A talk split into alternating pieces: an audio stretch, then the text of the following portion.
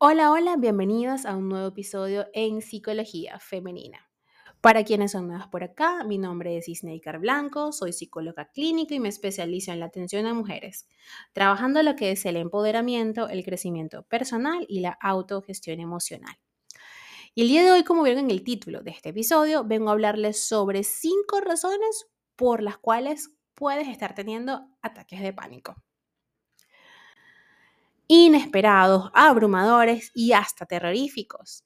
Quizás en algún momento te has preguntado por qué tienes ataques de pánico, ¿cierto? Esa sensación súbita de que te falta el aire, de que el corazón te va a mil por hora y el miedo atenaza cada fibra de tu mente y de tu cuerpo. Es algo muy desagradable. Todo escapa de nuestro control y si hay un aspecto que genera aún más pavor, es la repetición de estas sensaciones. Lo primordial que tenemos que saber es que estas experiencias son más comunes de lo que creemos.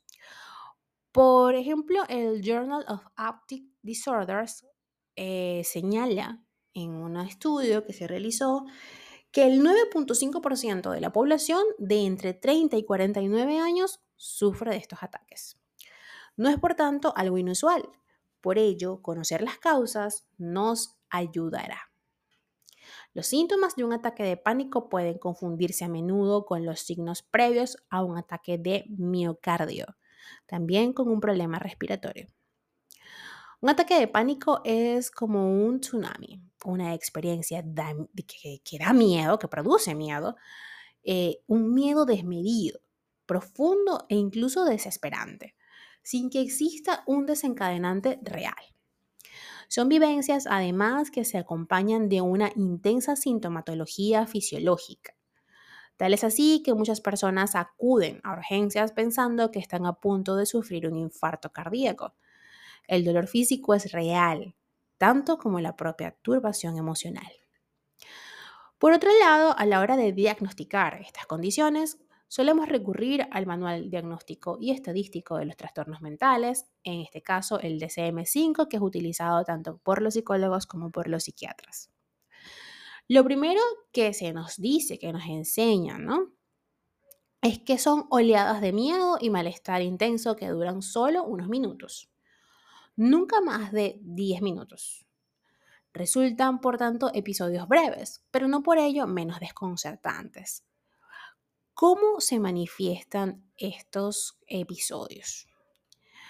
Mareos, temblores, taquicardias, dolor torácico, sensación de asfixia, náuseas, malestar estomacal, parestesias, hormigueo corporal y escalofríos, también su duración al mismo tiempo.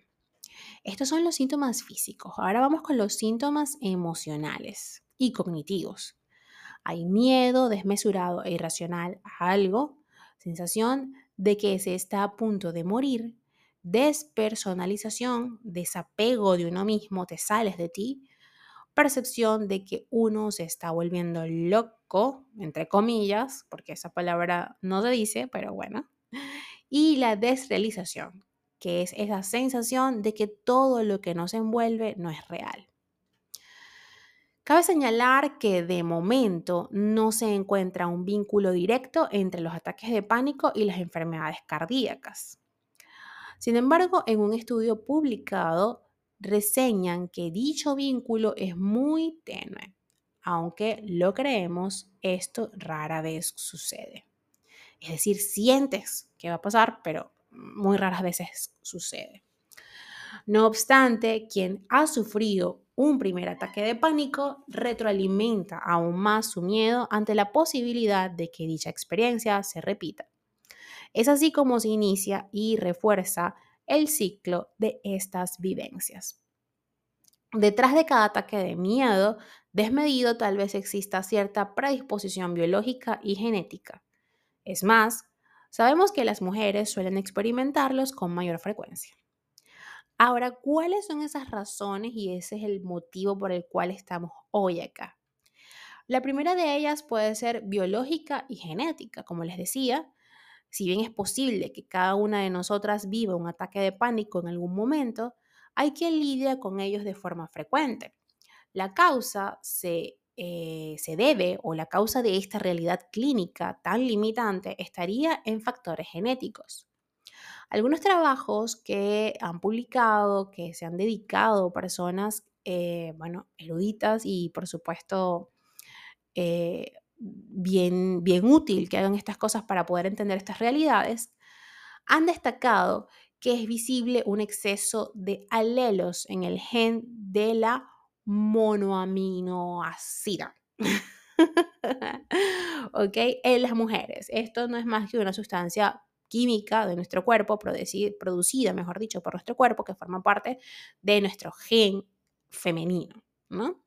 Los ataques de pánico son por término medio más frecuentes en el género femenino y esta particularidad genética incrementa el riesgo de su aparición. También otra de las causas pudiera ser eh, o pudiera estar presente por alteraciones funcionales en la amígdala cerebral. Si te preguntas por qué tienes estos ataques, el motivo estaría en tu amígdala. Este centro neurálgico para el procesamiento emocional podría presentar ciertas particularidades que incrementan el riesgo de que padezcas en mayor grado estas experiencias.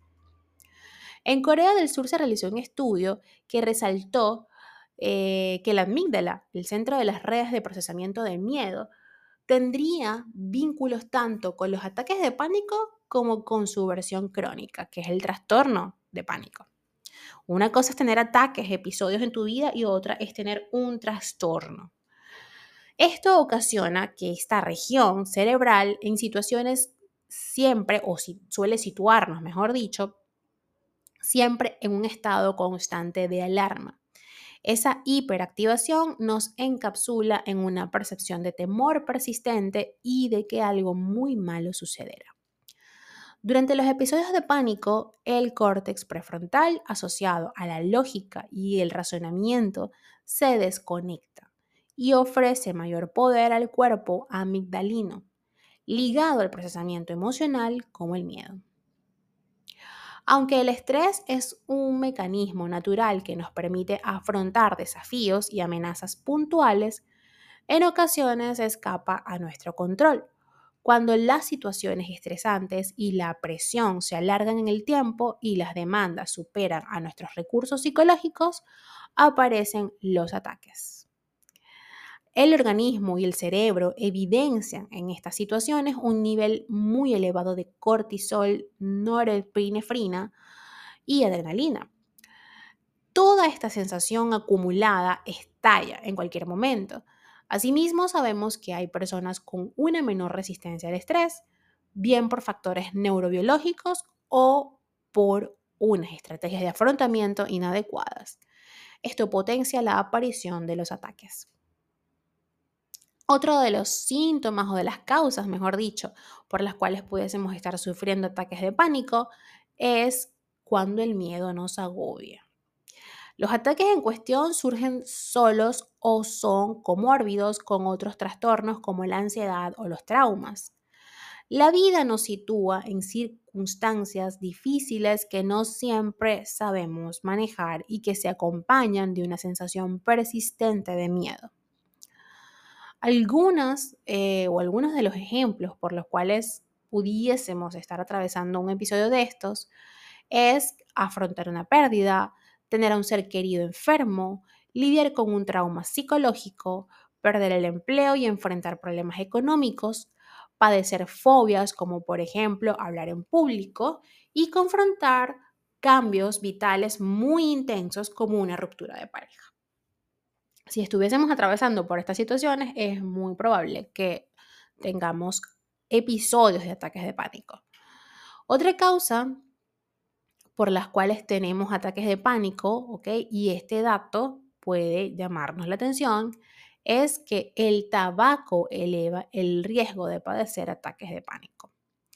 Un estudio que se publicó hace ya un par de años enfatiza que de algún modo se pone una vez más en relevancia cómo el tabaquismo incide en la aparición de ciertos trastornos psicológicos, como es el caso también de la ansiedad. Y les decía que en, en el ítem anterior que La ansiedad o el estrés o mecanismos de afrontamiento inadecuados a estas dos variables o a estas dos entidades clínicas pudiese desencadenar episodios de ataque de pánico. Todos podemos tener estos ataques. Sufrir uno es solo un toque de atención ante un hecho que debemos atender. En caso de experimentar estos eventos más veces y ver cómo se altera nuestra calidad de vida, ya sería necesario solicitar ayuda especializada. Un ataque de pánico es un síntoma subyacente de una realidad emocional que debemos atender. Es un toque de atención. Si lo experimentas una vez y tienes clara la causa, es necesario abordarla. Ahora bien, en caso de no comprender qué nos sucede y vivir más de un ataque de pánico en un mes, es necesario buscar ayuda especializada. Primero, eh, te voy a dejar acá una guía muy pequeña, muy práctica para que ataques en el momento de que tengas un episodio. Sin embargo, como les dije y siempre les diré, es importante abordar la causa, la génesis de estos episodios para que no vuelvan a suceder. Si atraviesas por un episodio de estos, repítete para ti misma que estás a salvo. Trata de visualizar imágenes relajantes y positivas. Quédate donde estás y toma respiraciones lentas y profundas. Y debes decirte a ti misma que esta experiencia terminará pronto. Ahora, ¿cómo prevenir los snakers? Porque esto que me estás diciendo es si pasa, pero ¿cómo los prevengo? Pues bien, practica yoga o mindfulness. Apóyate en las personas que te quieren, aprende recursos para solucionar problemas, iníciate en la relajación muscular progresiva de Jacobson, Aprende técnicas de relajación y respiración profunda. Introduce técnicas para regular el estrés y las emociones. Y mejora tus hábitos de vida. Evita el alcohol, haz ejercicio, duerme bien. Por último, y ya para finalizar este episodio, ten presente que enfoques como la terapia breve estratégica resulten efectivos para abordar estos ataques o los trastornos de pánico. Y es importante que entiendas que esto debe ser eh, digamos que abordado de la mano de un especialista y acá estoy yo, tu psicóloga Isneikar Blanco, para acompañarte en este proceso. Hasta acá el episodio de hoy, espero que lo hayas disfrutado y si ha sido así, por favor, déjamelo saber a través de mis redes sociales, en Instagram, Twitter, Clubhouse y Twitch como Psiqueplenitud11, en Patreon como Psiqueplenitud, en TikTok como psicóloga Isneikar Blanco, mi página web www.snakerblanco.com y por supuesto mi canal de YouTube Psicología Femenina.